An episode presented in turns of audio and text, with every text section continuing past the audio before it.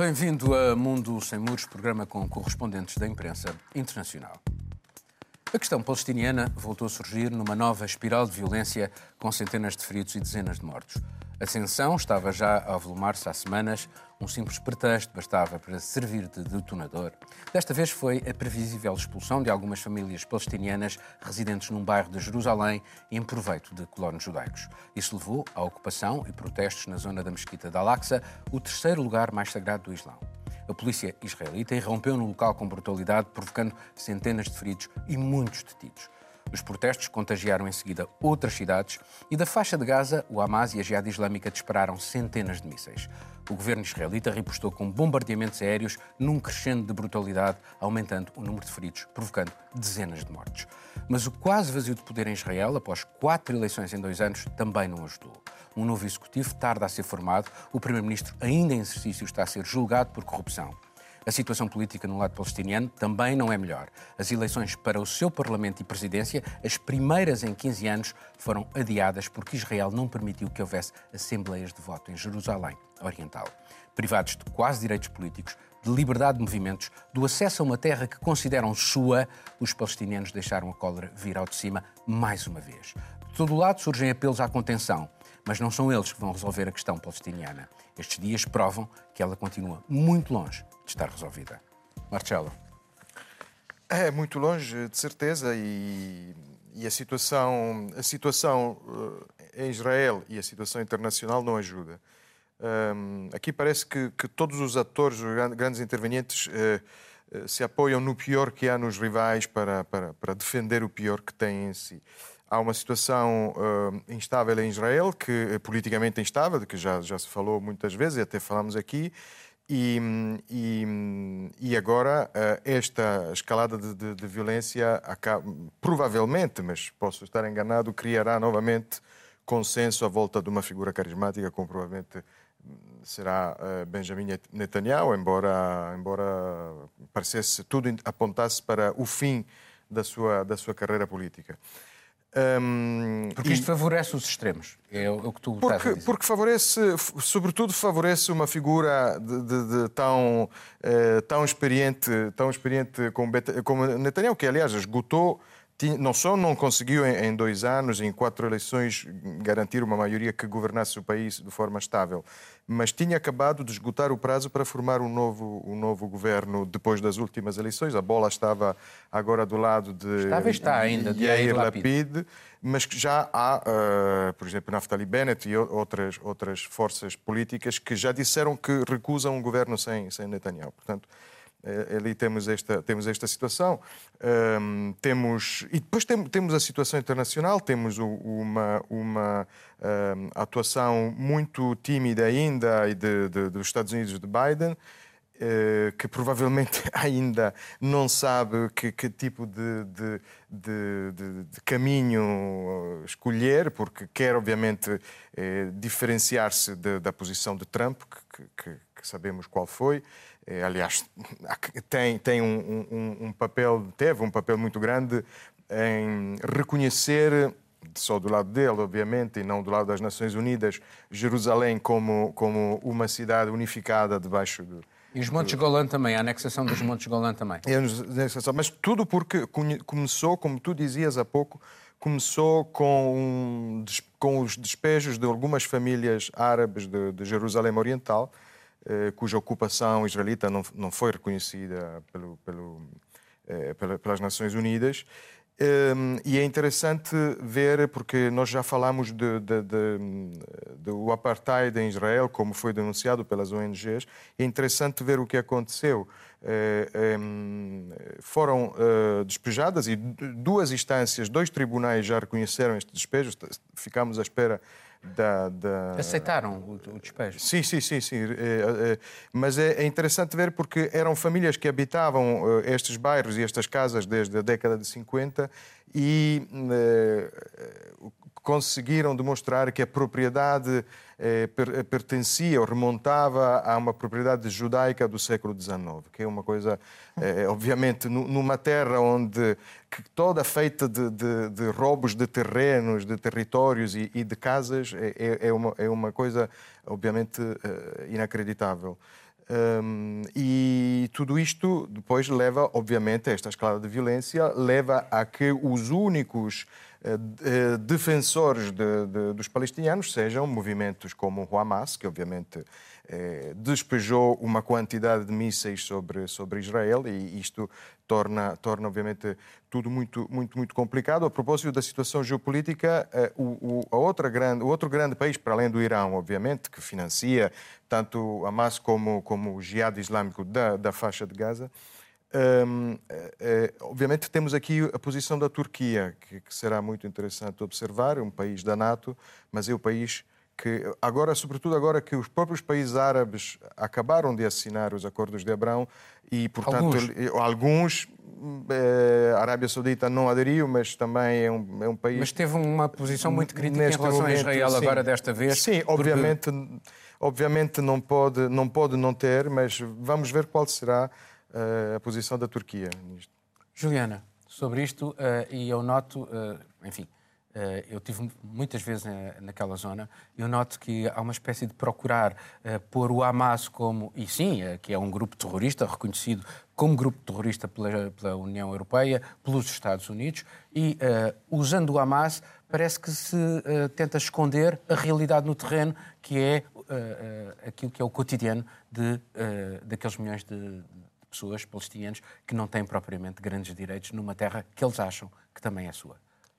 Sim, com certeza. O fato de, enfim, nós já discutimos aqui que a Human Rights Watch é, falou de um apartheid, né, sobre a questão dos palestinianos é, em Israel e existe no site da Human Rights Watch uma longa lista de leis e regulações que mostram porque os palestinianos são tratados como cidadãos de segunda categoria nessa re região, inclusive com acesso à, à justiça, que enquanto um judeu pode reivindicar numa, numa lei de, da década de 70, acesso a terras que eram anteriores às guerras, um palestiniano, um árabe não tem direito de fazer essa mesma coisa. Já começa aí a diferença de tratamento. É, do ponto de vista do Hamas, é um pouco difícil entender também qual foi a lógica por trás desses ataques, porque, vamos ser muito sinceros, a opinião pública internacional estava toda junto com é, os palestinianos, no caso específico, dos despejos. E foi durante muito tempo a pressão internacional, houve despejos há cerca de sete, oito anos, e foi durante muito tempo a pressão internacional que impediu que esses despejos continuassem é, justamente por conta de uma pressão, porque as tensões estavam crescendo, é, as manifestações mais duras do dia de Jerusalém, que é um dia em que a extrema-direita judaica, muitos jovens gostam de fazer manifestações de provocação com bandeiras em bairros árabes, é, isso de alguma maneira estava mais controlado. É, e num determinado momento, o Hamas, com ah, os foguetes, acaba tirando um pouco o foco disso e levando o foco para Gaza. Mas tu não achas que o Hamas, que estava à espera que houvesse eleições, que eles pudessem sair do espartilho de Gaza, que é onde estão acantonados praticamente, uh, e que pudessem pesar mais politicamente, indo para a autoridade palestiniana, o facto de, uh, base, o, o, o presidente da autoridade palestiniana, e, e vamos pôr as coisas como elas são, aquela autoridade palestiniana é está ficção. minada por corrupção, clientelismo e autoritarismo. Uh, eles teriam um outro peso na, na, na, cena internacional se pudessem, eh, se as eleições tivessem decorrido. E, portanto, provavelmente ao Hamas também não restava grande mais, eh, muito mais, muito mais alternativas. Sim, parece que nesse ponto a população de, de Gaza está refém da dominação do, do Hamas de uma maneira que não tem escrúpulos não tem, não tem escrúpulos e, e, vamos deixar muito claro que a que a autoridade nacional palestina é uma ficção, não existe. A, o, a Mahmoud Abbas já passou durante há muito tempo o mandato que ele deveria ter, ele está há mais de 15 anos no poder. É, não existe uma perspectiva de que isso vai ser modificado, porque com a, o, a justificativa, de, o pretexto, digamos assim, de que Jerusalém Oriental não poderia fazer parte das eleições, ele decidiu simplesmente cancelar. Mas o, o que eu acho só para ficar muito claro pra, nessa discussão é a simetria das respostas porque morreram 29, pelo menos 29 crianças palestinianas né, nesses bombardeios de Israel. E a, e a sensação da, que nós vemos das entrevistas das grandes autoridades israelitas que foram, enfim, têm falado muito com a imprensa, é que eles dizem, olha, nós avisamos que vamos bombardear. Então, assim, a culpa é praticamente dessas crianças que foram avisadas e não saíram dos prédios residenciais onde eles estavam. Todo mundo sabe que o Hamas, como um grupo terrorista, usa essas táticas de estar simplesmente no meio de prédios habitacionais, de estar próximos de hospitais. E simplesmente o que o governo de Israel diz nesse momento é que isso, isso tudo vale. Vamos bombardear hospitais, vamos bombardear escolas, vamos bombardear de outra maneira isso, porque, enfim, é, uma, é um, sentimos muito, mas é algo que é culpa do Hamas. É inexplicável. Uhum. Catarina. Uh, pegando também na, no Hamas, eu acho que neste momento o que está a acontecer também é, é, muito oportuno para eles, não é? Isto é uma tentativa também de descredibilizar o próprio presidente palestiniano, de agir outra vez, mais uma vez, como os, os, os guardiões da, dos palestinianos, uh, mas também uma oportunidade uh, para uh, Netanyahu, porque nós estamos a ver numa altura, que, não sei se mencionaste também, o facto de ele estar em tribunal por um escândalo gigantesco de corrupção, não é? Que, alegada corrupção, que ele, que ele diz que não aconteceu. Portanto, para ele também é uma oportunidade uh, política uh, neste momento. Para mim, uh, a política internacional foi bastante interessante neste caso. Nós tivemos uh, as, as, Nações Unidas, por culpa do, do, dos Estados Unidos, uh, a não querer ter uma reunião, neste caso virtual, sobre a violência para dar tempo para conseguirem uh, ter algumas ações de diplomacia, para tentar controlar o conflito a partir das conversas. Mas eles próprios, o Security Council das Nações Unidas, demorou a, a, a concordarem que comunicado é que poderiam enviar sobre este assunto? Que é completamente inacreditável numa altura dessas. Mas tu não achas que houve uma, uma precipitação, em, quer dizer, colocou-se demasiado ónus em cima do Hamas, que é sempre o costume. Uhum. Uh, e... Exatamente. E era isso também, em relação a, a Joe Biden e a outros líderes um, internacionais. Nós tivemos um Joe Biden que Basicamente, a mensagem dele foi a mensagem de quase todos os presidentes, uh, presidentes norte-americanos uh, nos últimos tempos, não é? Que foi: Israel é um aliado muito próximo, Israel tem o direito a defender-se. O próprio Joe Biden, uma coisa que não tinha acontecido antes, é que está a ser muito criticado por membros do próprio Partido Democrático, que agora estão a dizer: ah, nós podemos, nós podemos dizer que Hamas está a fazer eh, errado e, ao mesmo tempo, portanto, criticar as ações deles e, ao mesmo tempo, um, ehm, dizer que há violações de direitos humanos na Palestina. Que é uma coisa que eles têm sempre muito. Eles, quando falo do Biden, falo de outros. Têm sempre muita dificuldade um, ehm, em, em, em, falar. Agora, uma coisa muito interessante também deste, do que está a acontecer é, é, é também temos aqui uma tentativa, até nos meios de comunicação, de mudarmos a nossa linguagem. Isto já não é um conflito.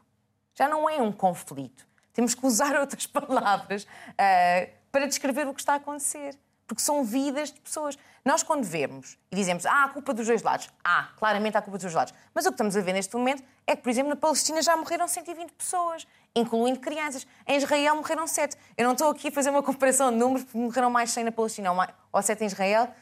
Um, um é mais culpado que o outro. Mas, mas é óbvio. Mas a resposta, a resposta é militar é, é, muito superior não, por parte de Israel. E, temos, e estamos agora é a ver. poderio militar exatamente. muito maior. E estamos é? a ver o que está a acontecer neste momento, que também diferencia um pouco dos outros conflitos, é que agora, neste momento em que nós estamos aqui a falar, eles estão na fronteira com Gaza.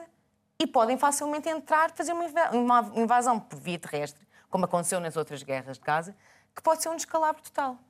É, para, para, para retirar o poder militar Exato. ao Hamas. Exato. Miguel, eh, em 93 a OLP reconheceu o direito à existência de Israel uh, e assinou um, o Acordo de Oslo, que foi extremamente importante para uh, a, a, paz naquela região. Uh, a verdade é que, de 93 até agora, esse acordo foi sempre posto e dinamitado, sobretudo por parte de Israel. o Hamas não reconhece o Estado de Israel, não reconhece, esse é, um, é o grande problema do Hamas, talvez. Uh, e, e, e, de lá para cá, os, os, os, palestinianos foram perdendo terras, foram perdendo direitos, foram perdendo uh, uh, liberdade no seu próprio território, gradativamente. e, portanto, a pergunta que, é, que se coloca é à medida que isto avança, o que, o que tivemos foi negociações, impasse, levantamentos armados e terrorismo, não deram em nada. Recurso à ONU não deu nada. Portanto, eles têm perdido poder negocial e não têm quase encontrado forma nenhuma de, de encontrar um, uma via. Resta-lhes isto ou o, o mundo pode continuar a fechar os olhos a esta zona, Miguel, como os americanos tentaram fazer com Donald Trump por causa da sua obsessão agora com a China?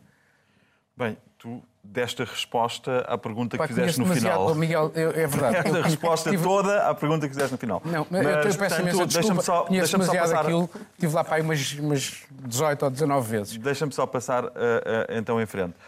Um, acho que, de facto, desde o Acordo de Oslo aconteceu uma coisa, por exemplo, que foi a Segunda Intifada.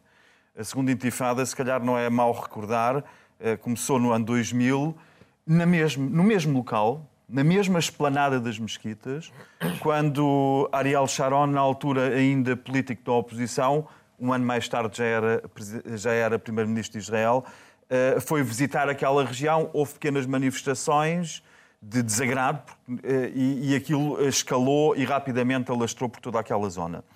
Portanto, eh, estamos a assistir a um cenário de repetição quase daquilo que foi o começo da segunda intifada. A primeira também não foi muito diferente. A primeira foi de 87 a 93, a segunda de 2000 a 2005. E estamos agora num cenário que, de facto, configura eh, a mesma questão. Mas o que eu acho interessante é um pouco o que o Marcelo dizia, é que palavras é que também damos às coisas. E quando nós falamos, isto, obviamente nós estamos num cenário em que, como diz a Catarina, não podemos quantificar os mortos, não é assim que se resolve as coisas, mas temos que ter isso em conta. Agora, o que nós temos é a definição de terrorismo. O Estado de Israel nasce do movimento terrorista. Os israelitas fizeram o seu país Uh, com recurso a um terrorismo que na altura foi visto como terrorismo pelo Império, uh, pelos britânicos. Portanto, uh, face a uma violação sistemática, permanente de direito internacional, de resoluções das Nações Unidas, ehm, de agressões, de aquilo que é consensual chamar um apartheid já, face a tudo isso, as reações de uma, de, de, de, que vêm da faixa de Gaza, quer pelo Hamas, quer não, chamarmos a uns terroristas e chamarmos aos outros a política do governo de Israel já classifica as coisas. Aliás, eu ouvi isso hoje na, na, na Alemanha, porque a Alemanha é prodigiosa em conseguir sempre, faça tudo, defender a política de Israel. Porque hoje de manhã, nos noticiários, tudo começava com a reação de Israel aos ataques, quando se podia dizer que a reação dos palestinianos à violação dos seus direitos elementares, podia-se começar as peças assim, mas não começa sempre com as reações de Israel. E, obviamente, isto não é defender a violência nem os métodos bélicos. E nas mesmas peças vêm depois os ataques às sinagogas na Alemanha. Aparece na mesma peça, por acaso, no, no mesmo noticiário passado, os ataques estão a aumentar. Portanto, há aqui uma clara colagem sempre de colar, uh, isto não, estou a falar na Alemanha, não estou a falar em Portugal. Colar, aliás, em Portugal, uh, a declaração do Ministério dos Negócios Estrangeiros, achei eu, foi subótima, para não lhe chamar outra coisa, porque é uma tomada de posição a favor de um lado, sem nunca se pronunciar pela violação, eh, sobre a violação sistemática de direitos humanos, não é? Que é, que é uma coisa muito, muito seletiva. Podiam fazer as duas coisas, não é? Podiam fazer as duas coisas. Podiam, podiam, é? mas não se esforçam é, sequer de o fazer. Portanto, nós uh, percebemos perfeitamente que há aqui uma. Na, na Europa não há, uma, uma linha, não há uma linha clara. Há uma duplicidade de critérios que é, que é, que é absolutamente lamentável. E a situação, uh, a causa palestiniana desapareceu durante muito tempo da agenda internacional. o Hamas, que, por exemplo, para, para, para vários países não é, uma, não é uma associação criminosa, não é um grupo de criminosos, e nós sabemos que a definição do que é, não é terrorista, não é uma definida não são definidos como terroristas para vários países. O que é, para mim, só para terminar, só para dizer que o que eu acho interessante neste, neste contexto é que os palestinianos que tinham perdido o apoio dos países árabes à volta, por exemplo, quando Israel, o ano passado, faz um acordo com os Emirados Sim, Árabes e, e, acaba por ser sacrificada, a causa sacrificada é a causa palestiniana no meio disto. Portanto, a, a, a Palestina ficou, a causa palestiniana ficou meio esquecida para o mundo árabe e quem está a defender um pouco a causa palestiniana, é praticamente a Turquia, eh, o Irão, eh, temos ali toda uma nova geopolítica. Os Estados Unidos queriam ficar de fora, foram para essa aquela coisa, coisa de they pull them back in e eles são lá de outra vez envolvidos, Bom. quer queiram, quer não. Tivemos muito tempo com este tema, vamos ter que acelerar nos próximos. Condições desumanas envolvendo imigrantes em Portugal ficaram de novo expostas, com dois casos emblemáticos. A condenação de três inspectores do CEF a vários anos de prisão por ofensa à integridade física que levou à morte do cidadão ucraniano Lyor Omeniuk. A acusação de homicídio foi excluída e a viúva anunciou que iria recorrer. Este é um caso extremo. O outro, a exposição da doença social em Odmira, revelada por ter imposto uma cerca sanitária decorrente de um surto de Covid-19. Concentrados em estufas e contentores, milhares de imigrantes amontoam-se num ambiente degradante, ignorado ao longo de anos, embora muitos soubessem o que se estava a passar, até porque numa década a população na zona quase duplicou. A situação degradou as respostas dos serviços e equipamentos públicos, esgotou o alojamento possível e permitiu o surgimento de atividades ilícitas graves. Vamos acelerar rápido. Catarina. Sobre este tema, uh, olhando, são dois temas diferentes, mas olhando para, para o que se passou uh, em Odmira, um, ehm, só relembrar que, obviamente, estes temas não são temas novidade em Portugal, já acontecem há muito tempo. Uh, há Odmiras espalhadas pelo, pelo mundo. Um, ehm, eu tive, tive em Odmira a fazer uma reportagem em 2019 um, e foi um GNRs que nos levaram, era sobre tráfico humano, eles levaram-nos às, às herdades e, e, e, às estufas onde estes imigrantes estavam a trabalhar.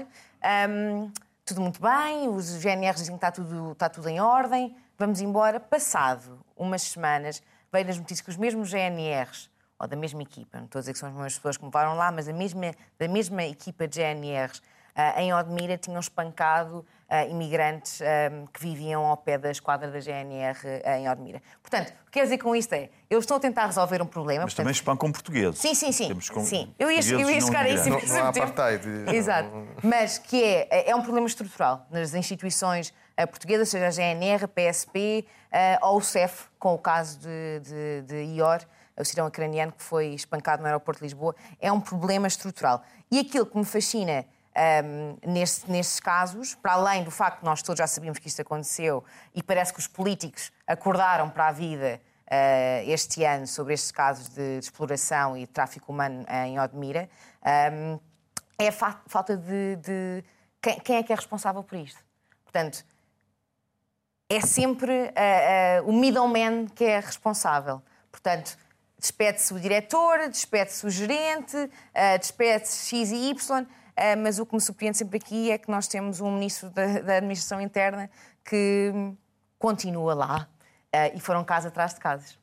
Miguel, uh, sobre isto, uh, eu, vou, eu, não vou fazer mais comentários. não, até porque tu não conseguias dar esta resposta, porque eu uh, um, estive a fazer durante três semanas, já, já, já para, passar agora no RT, um, um trabalho sobre a apanha ilegal da meijoa e muitas das pessoas que não estão com trabalho nas estufas estão a apanhar ameijoas. E há estruturas de exploração clara de imigrantes asiáticos, de imigrantes sem papéis, portanto, ucranianos, romenos, muitos, que estão, e estou a falar de centenas e centenas de pessoas na região de Lisboa, que vivem numa, num permanente medo e que depois se tornam muito fáceis de explorar, não é? Porque são pessoas que não têm papéis, que estão a fugir da polícia. E a resposta do Estado e a resposta do Governo é repressão, criminalização e atacar com força aquilo que encontra no terreno, que é o, não é a ameijoa, é o mexilhão, o mexilhão humano. São pessoas que são alvos fáceis e que são perseguidos. Portanto, o Governo tem uma grande quota parte de responsabilidade nisto, na forma como gera as autoridades e como gera o problema dos imigrantes. Nós temos uma quota parte disto, porque nós, quando falamos em imigrantes e pensamos nos imigrantes portugueses que passaram por fases difíceis em França, no início dos anos 60, mas que hoje em dia eh, eh, já nem chamamos imigração quando, quando um português vai trabalhar para a Alemanha, já, tecnicamente já nem é imigração, é livre circulação de pessoas no espaço Schengen. E, e, mas, mas, depois temos os imigrantes verdadeiros. Portanto, há aqui uma componente de racismo aberto ah. em relação a estes imigrantes, porque nós uh, uh, distinguimos, mesmo em Portugal, temos se é um inglês ou um francês que vem para cá viver ou trabalhar, ou são nómadas digitais, ou são expats, expatriados. Eh, que frequentam os bares e os cafés. E depois temos a escumalha, que são as pessoas que nós não vemos, não queremos ver e que são arrumados em cantos e que o governo legisla, legisla que podem ser tratados tecnicamente da forma como têm sido tratados nas estufas. E isto às tantas rebenta. Aconteceu mesmo na Alemanha. Portanto, não é só um caso português. Uh, tratar imigrantes que são necessários para apanhar espargos ou para trabalhar em matadouros são tra tratados uh, com uma, de, como cidadãos de segunda. Também temos um apartheid na Europa nesse sentido. Marcelo, eu, os portugueses realmente, quando foram para a França na década de 60, viviam também em condições absolutamente deploráveis. Mas se as pessoas são necessárias, são necessárias e se as estufas precisam daqueles trabalhadores, por que é que há esta quase tentativa de não os ver como se realmente, como diz o Miguel, se fossem uh, não, não, não pessoas. Há, há várias, várias dificuldades de relacionamento, mas eh, há também uma grande conveniência da nossa parte em ter uma mão de obra barata que garantiu, por exemplo, que, que tivéssemos fruta e, e, verdura e outras comidas nos supermercados. Barata e às vezes não paga. Mesmo, mesmo, durante, mesmo durante a pandemia. Eu, um, e é por isso ninguém. Eh, isso viu-se, ou seja, nós, nós percebemos que existe o problema quando o problema se vira contra nós, ou seja, quando são foco de doenças, como no caso do, do coronavírus, e quando temos que ocupar eh, pousadas ou infraestruturas hoteleiras, eh, turísticas, com, com estas pessoas. Então ali toda a gente se apercebe, mas de facto a situação de Admira era uma, uma situação conhecida de toda a gente já, já há muitos anos. Eh, deixa-me só fazer uma, sei que não temos tempo, uma pequena ligação com, com o tema anterior porque obviamente está ligado, a questão da imigração está muito ligada a estes teatros de crise que temos em, todo o mundo. Embora em Odmira eh, não me conste que haja muitos palestinianos, são sobretudo da Ásia, ou, ou, ou o caso de Igor Romaniuk, que era um ucraniano, mas o problema é que, às vezes, quando falamos de, de Israel, o, o, obviamente temos que não podemos não não, não identificar eh, os problemas que o próprio Estado eh, de Israel, a política israelita cria eh, com, com, estas discriminações, mas depois fica sempre o, o, medo e o embaraço, daí também o embaraço, por exemplo, da, da, da comunicação social alemã, em Itália é a mesma coisa. Um, no fundo, são, são, os países que tiveram leis raciais, ou seja, eh, somos responsáveis também daquilo que acontece hoje no Médio Oriente. E é, sempre este embaraço porque pode passar a ideia de que estamos a idealizar ou a romantizar organizações como a Hamas. Ora bem, eu, se tivesse nascido nessa terra, entre escolher eh, viver com a Hamas ou num país onde sou considerado um cidadão de, de, de segunda, eh, se calhar fugia. E estas são as pessoas que fogem. Ou seja, a, a nossa, o, o, terceiro uh, vértice do triângulo é precisamente esta imigração, de quem não aceita viver viver nestas, nestas situações e tenta fugir. Porque não tem condições? Porque não tem condições, porque, porque está do lado de, de quem perde sempre, em todo uhum. lado. Juliana? Um, não dá para dizer que é algo que, que não se sabia. É, sabia-se, sabia-se muito. É, como o Miguel disse bem, nós temos as portas de Lisboa, do lado de um cartão postal, a situação da Amejo. Nós temos, enfim, a questão das obras aqui. É, acho que é flagrante isso, seja as obras de infraestrutura que Portugal está fazendo nesse momento, que é basicamente sustentada por mão de obra imigrante, seja mesmo as obras em Lisboa, nas grandes cidades. É uma questão que, que todo mundo sabe e faz simplesmente deixa passar. Mas noutros é, países okay. existe também. Não, mas eu, eu quero falar de Portugal. Certo. Porque, seguinte, Portugal regularizou os imigrantes durante a pandemia para ter acesso ao SNS, para um imigrante não regularizado tem direito à vacina gratuitamente aqui. No papel, é muito bonito o tratamento do imigrante em Portugal. É lindo. É, Portugal atingiu em 2020 o recorde de população imigrante, são cerca de 7% da população. É, que só aparece quando são esses casos, que só aparece nesse momento de marginalização, que só aparece quando existe algum tipo de criminalidade. É muito difícil haver uma percepção, uma percepção de que essa população existe e que ela contribui de alguma maneira pagando impostos. É, a ideia que se tem é, sinceramente, de uma invisibilização dessa população. Nós temos dois imigrantes aqui. Eu e Marcelo somos imigrantes. É, é, é, difícil você pensar num espaço público em Portugal que se dá visibilidade ao imigrante, a diferentes sotaques. É uma questão também de levantar isso. Se formalmente existe a preocupação de regularização, de acesso à saúde, vamos pensar também em visibilizar essa população, porque de alguma maneira é, parece que o discurso predominante é o do imigrante que vem para cá simplesmente para passar doenças. Isso aumentou e muito o discurso de xenofobia. porque a ideia que se tem é que essas pessoas concentram os casos. E vamos dizer a verdade, isso só ganhou a atenção que ganhou porque, um, foi uma morte que, do, no caso do cidadão ucraniano, foi uma morte que aconteceu no aeroporto de uma maneira escandalosa e foi um médico luso brasileiro que denunciou. É, a questão de sempre ter que haver uma sensibilização para esse ponto é, enfim, acho que é, é, é, fulcral aqui. Nós percebemos como é, os imigrantes em Portugal são invisibilizados. Vamos ter que acelerar. Último tema. A tensão política em França está num crescendo e já contagiou as Forças Armadas, com alguns militares a quase apelarem à insurreição em nome de uma suposta defesa da República e dos valores franceses. Em duas tribunas, publicadas no espaço de algumas semanas numa revista ultraconservadora, eles referem uma guerra civil a fermentar no país. No visor, o Islão e as zonas suburbanas, essas onde há muitos imigrantes, tornadas, segundo eles, em territórios submetidos a dogmas contrários à Constituição.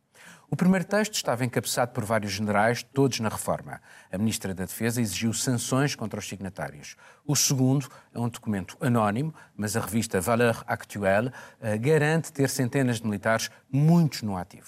A classe política reagiu, uns saudando o que classificam de sobressalto salutar, outros rejeitando o que consideram uma quebra no princípio de neutralidade e lealdade que faz parte dos estatutos dos militares. O chefe de Estado-Maior convidou os signatários a deixar a instituição. Marine Le Pen, essa, saudou os comunicados e exortou os signatários a juntarem-se a ela. Uma sondagem recente indica que a segurança e a luta contra o terrorismo são uma das principais preocupações dos franceses após a saúde, a luta contra a pandemia e a educação. Marcelo. Bom, uh, deixa sei que temos pouco tempo, deixa-me dar um, um, ponto de vista que é um ponto de vista eh, italiano, muito ligado à, à atualidade italiana. A França, uh, obviamente, está. Tem, tem... Mas isto tem mais, também, mais uma vez, tem a ver com uh, migrantes. Tem a ver, exatamente, tem a ver com a migração. Com, com, o estrangeiro, com o outro. Mas tem a ver também com, com aquilo que o próprio Macron chamou de separatismo e, e que é um separatismo cultural e político, não é? Não é, não é territorial, não é uma região de França que que, que...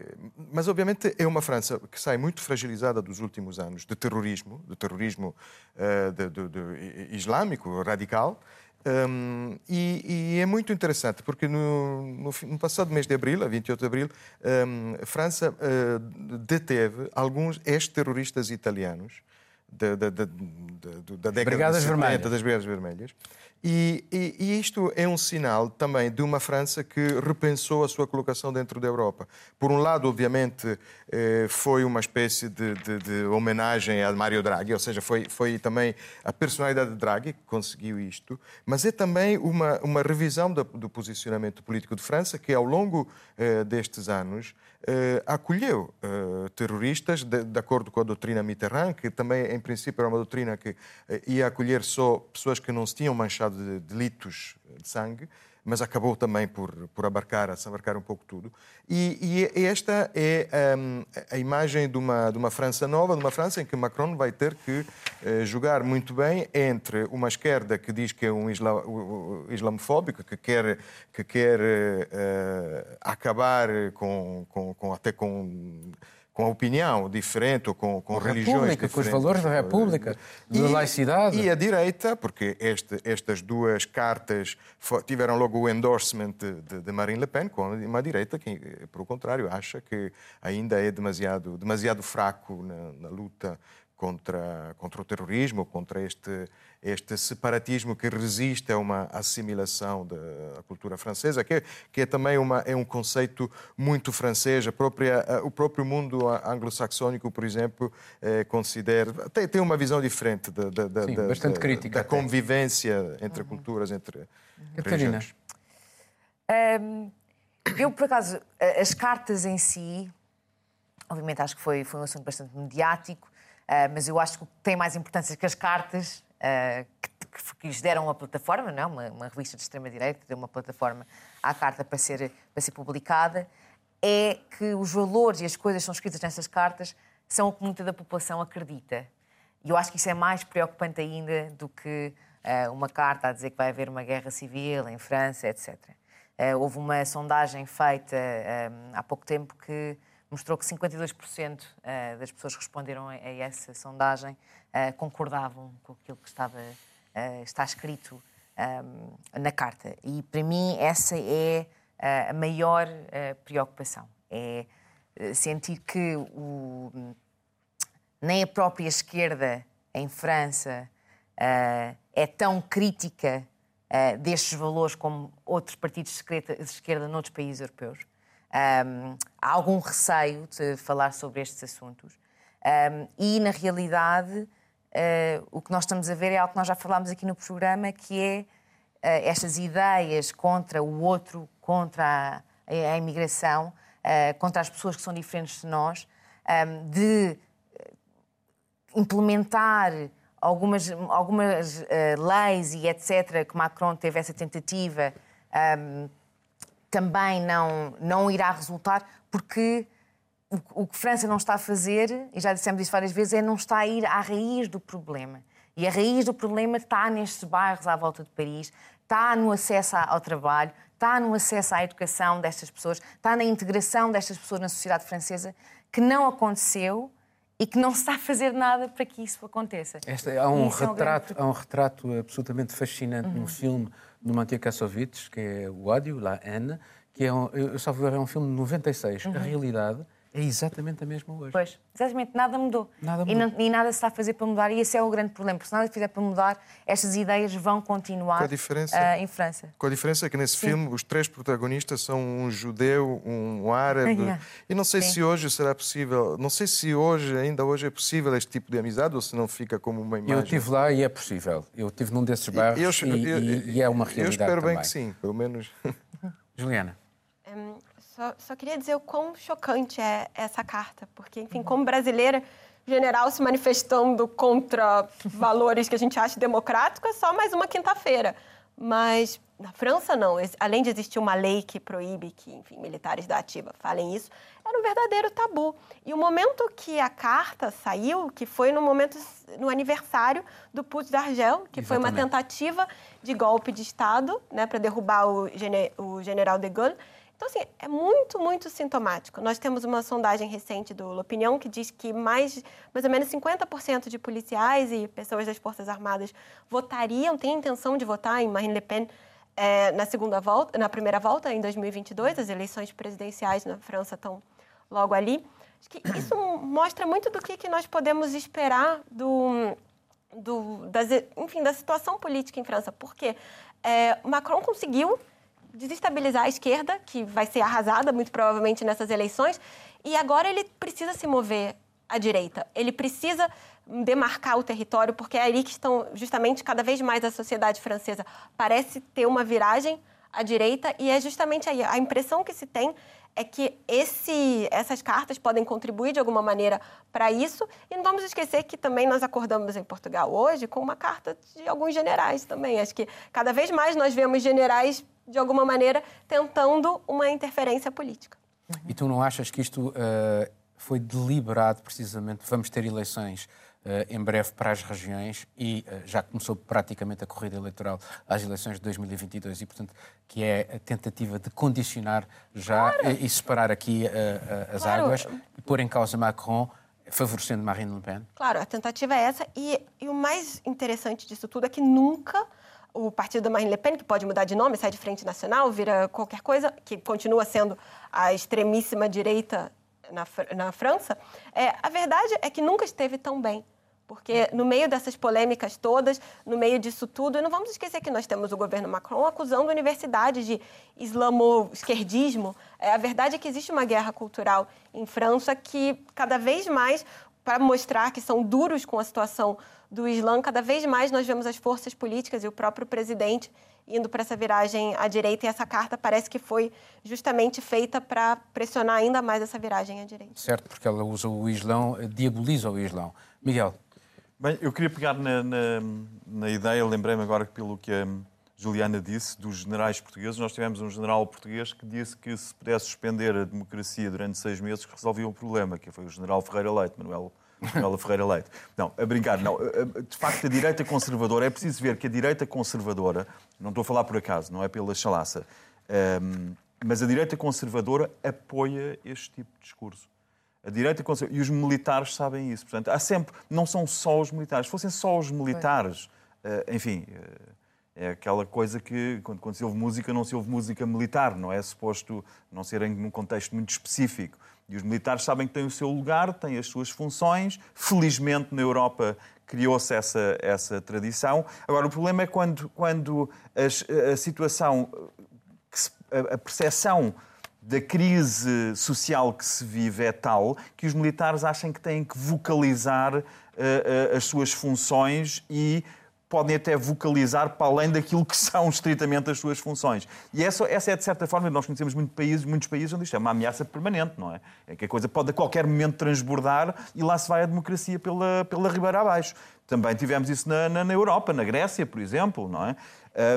Agora, de facto, convém não esquecer é que todas as forças de segurança uh, militares uh, atraem elementos de extrema-direita. Na Alemanha sabe-se isso. Na Alemanha, os KSK, os Kommando Spezialkräfte, ou, ou, por exemplo, também nas próprias polícias, sabe-se que Uh, uh, só segundo o ministro do Interior alemão é que são casos isolados, porque há imensa documentação, há muita investigação que mostra que há uma, um, movimentos dentro destas forças que, pelas suas próprias, pela sua própria estrutura hierárquica de comando, atraem estes elementos militarizáveis. Só para lembrar uma coisa, não descubram os militares que, por exemplo, durante para vermos o risco que pode partir na Alemanha, as vozes mais otimistas dizem que no máximo serão 200 com de extrema direita radical que andam perdidos lá por aquelas forças.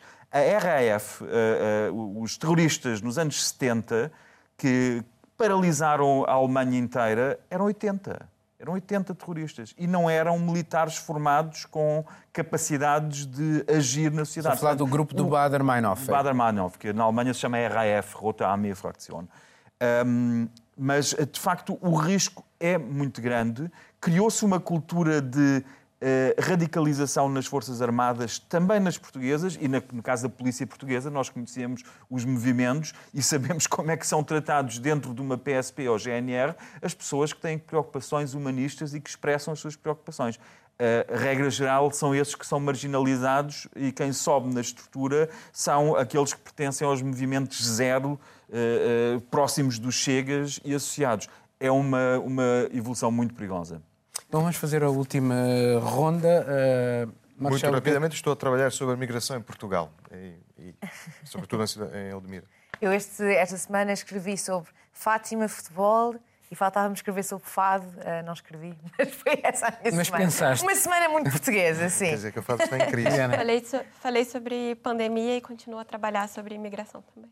Miguel. Eu tenho estado a investigar sobre assuntos uh, militares e estive no arquivo militar no Arquivo Histórico Militar em Alfama, que não conhecia, que é um sítio fascinante e tenho estado a, a investigar para um trabalho. Obrigado a todos e assim terminamos este Mundo Sem Muros. Estamos de volta dentro de uma semana. Tenha dias felizes.